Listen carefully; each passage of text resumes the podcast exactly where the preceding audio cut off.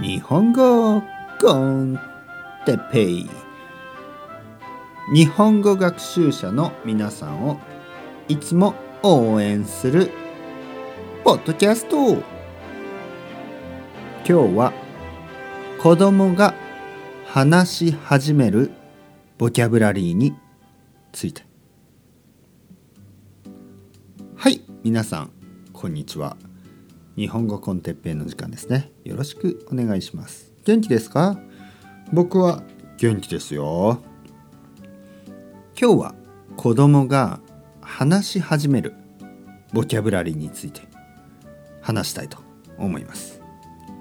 えー、皆さんは子供がいますか？それとも子供がいないですか？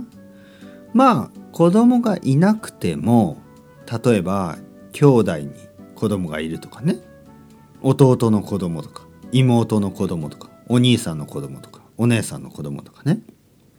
あとは友達の子供とか、ね、友達が子供がいる人。なのでまあ子供はね、えー、知ってますよね。皆さん。子供のいない国はないですからね。子供のいない国はすぐになくなりますね、うん。えー、あとは皆さんも子供でしたね。昔は子供だった。ね。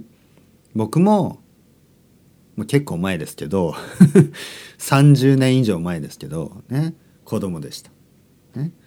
えー、僕の、僕にはね、子供がいます。ね。そして子供がいる。僕の子供は4歳です。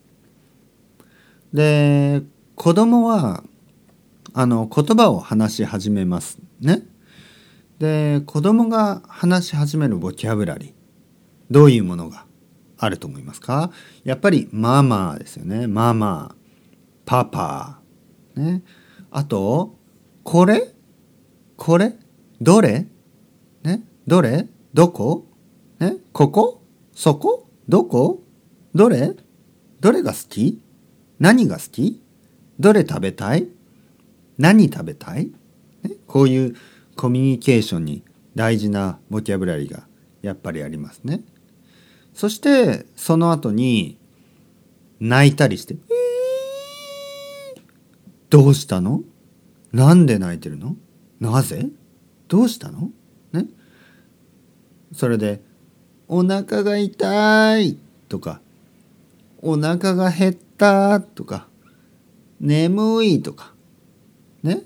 寝たくないとかまあそういうふうに感情を表現しますね。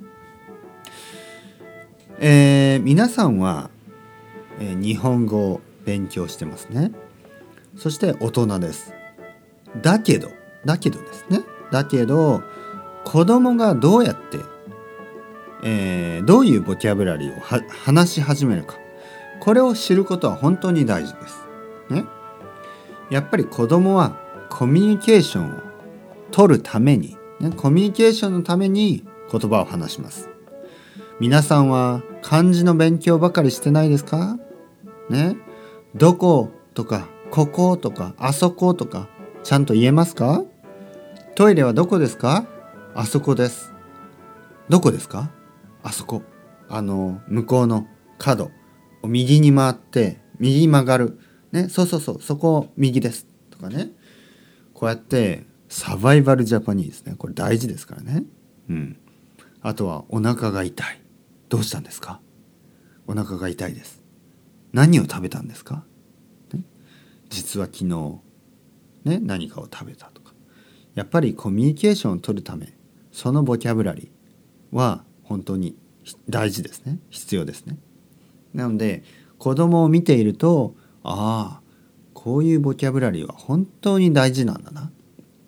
子供は一番大事なボキャブラリーから話し始めます。